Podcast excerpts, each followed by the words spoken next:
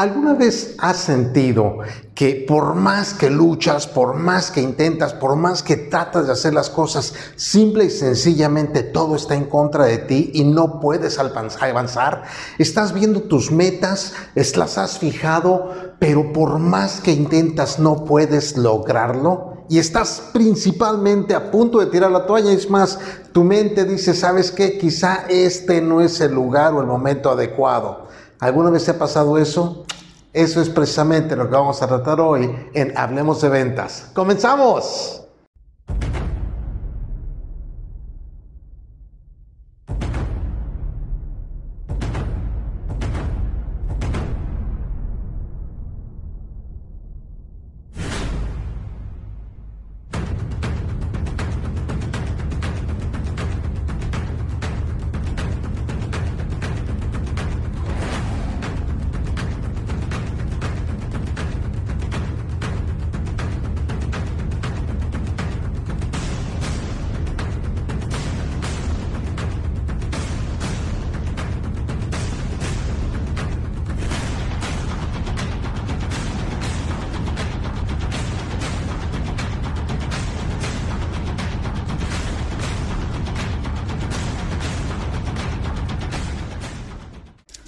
¿Qué tal? Te saludo Oscar Márquez, conferencista internacional especializado en ayudarte a generar más ventas y espero que estés teniendo una semana increíble, pero principalmente que estés haciendo muchísimas, pero muchísimas ventas.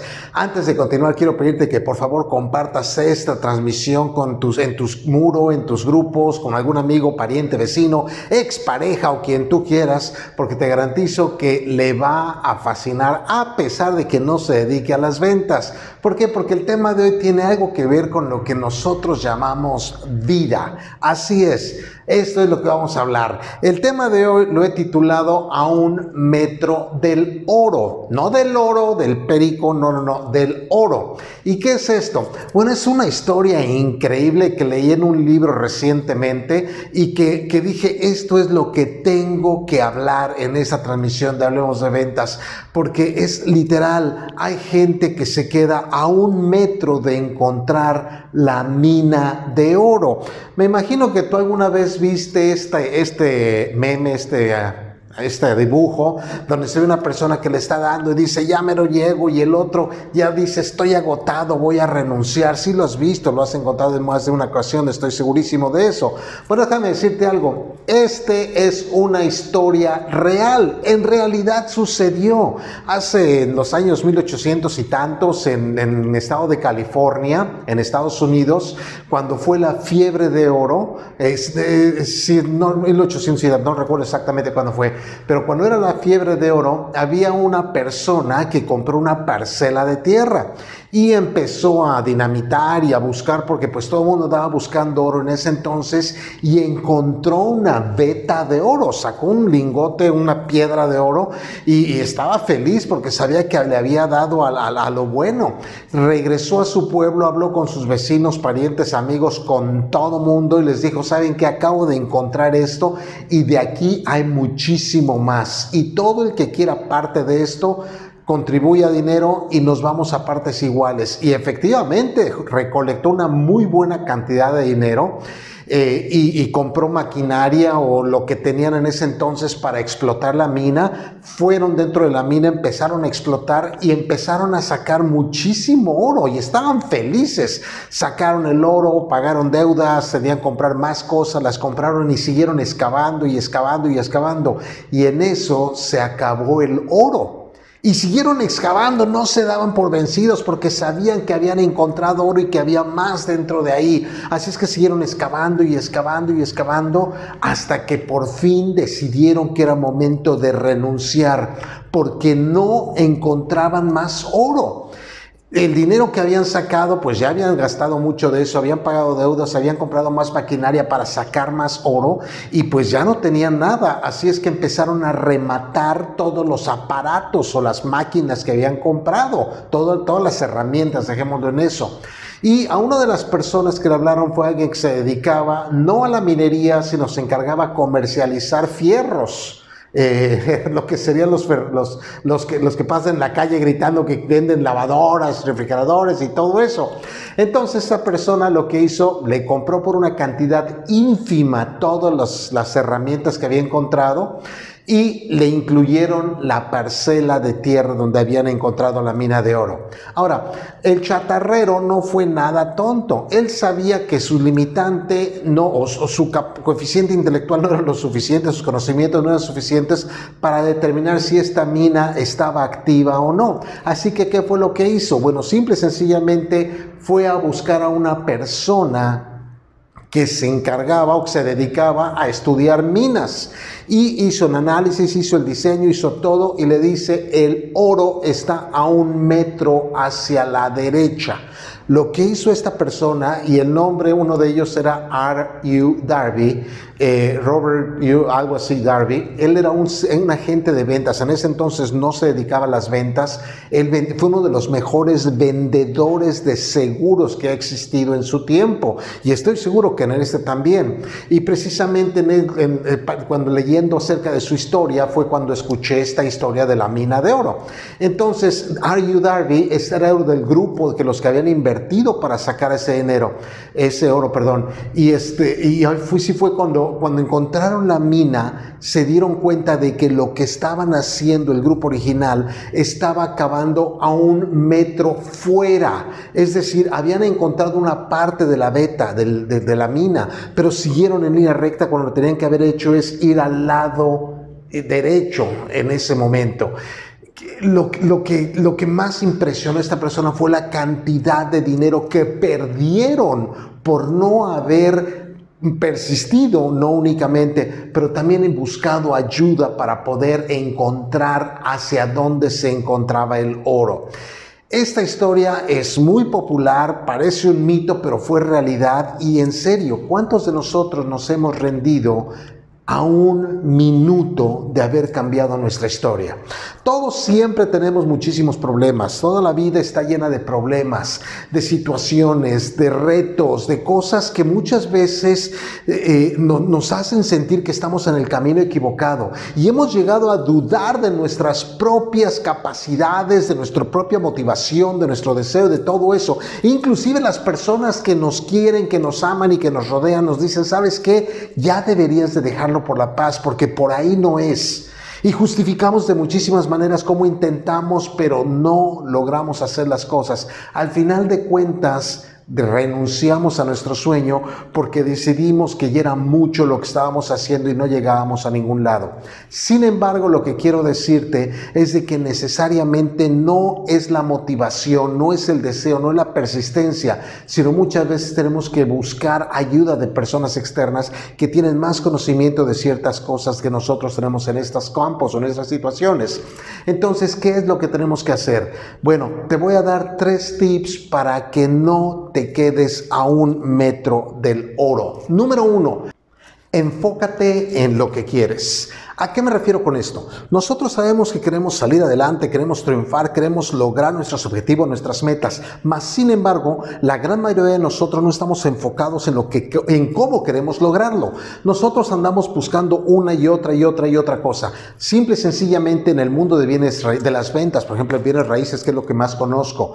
Un asesor inmobiliario en lugar de enfocarse ya sea en residencial, en comercial, eh, en terrenos, en desarrollos, en lo que sea, picando por todos lados, se andan vendiendo cosas de todos lados. ¿Por qué? Porque pensamos que los bienes raíces es vender de todo y efectivamente bienes raíces es vender de todo. Pero ¿qué pasaría si te especializaras en algo? En el ejemplo de la mina, ellos estaban enfocados en, buscar oro. Sabían que tenían que hacer hoyos, sabían que traían que tener eh, cosas, sabían que estar bajo tierra mucho tiempo, pero eso no les quitaba el enfoque de que tenían que encontrar oro.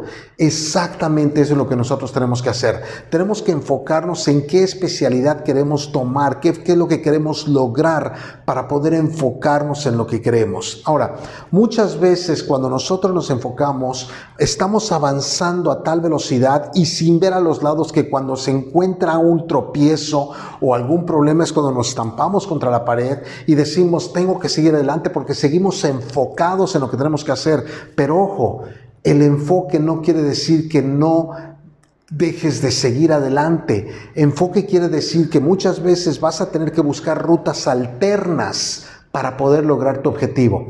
Pero si tu objetivo está claro, bien definido y sabes exactamente lo que quieres, no importa cuántos problemas encuentres, cuántas paredes, cuántos hoyos, cuántas puertas cerradas, vas a poder lograr tu objetivo. Punto número dos, no no quiere decir que no. Y suena como un trabalenguas, pero no lo es, no es trabalenguas, no es nada de eso. Simplemente no, no quiere decir que no. ¿A qué me refiero con esta parte? Bueno, eh, en, esta misma parte que este, la historia que leí de acerca de un metro del oro, uno de las personas, la persona más bien que cuenta la historia, cuenta otra historia de cuando era más joven y se encontraba visitando a un tío, un abuelo, algo así. Eh, en ese entonces, de, la época de la esclavitud, entonces los hombres blancos eran los dueños de los, de los ranchos, los lugartenientes, y en su gran mayoría los esclavos eran, eran gente de color, gente negra. Entonces dice que un día fue a visitar a su abuelo, a su tío abuelo, no sé qué, y en ese momento llegó una niña que le dijo, dijo al abuelo, una niña de color, le dijo al, al Señor, Señor, dice mi mamá que le dé 50 centavos, por favor es muy importante que se los dé. 50 centavos de dólar, me imagino que en ese entonces era muchísimo dinero. ¿Qué fue lo que hizo el hombre? ¿Sacó el dinero y se lo dio? Por supuesto que no. No podía un hombre blanco decirle que sea una niña principalmente de color y hacer lo que ella quisiera. Así que fue lo que hizo. Le dijo, vete a tu casa inmediatamente, no le voy a dar un centavo ni a ti ni a nadie y vete antes de que te golpee. Y la niña, ¿qué fue lo que le contestó? Sí, señor. Y se quedó parada. El hombre siguió trabajando y platicando con su sobrino y no se cuenta que la niña no se había ido. Pero cuando levantó la vista y la vio, dijo, no te dije que te fueras, lárgate antes de que te vuelva, de que te golpee, le dice. Y la niña le contestó, sí señor, pero no se movió. El hombre, al ver que ella no se movía, agarró un fierro y empezó a avanzar hacia ella con, coraje, con ganas de decirle, vete, porque la estaba desafiando. Y le levantó la mano y le dice, vete antes de que te golpee, no te voy a dar nada. Y la niña le dijo, sí señor, puede golpearme lo que quiera, pero de aquí no me voy hasta que no me dé esos 50 centavos. El hombre se quedó así bajó la mano, soltó el fierro, sacó el dinero y le dio los 50 centavos a la niña.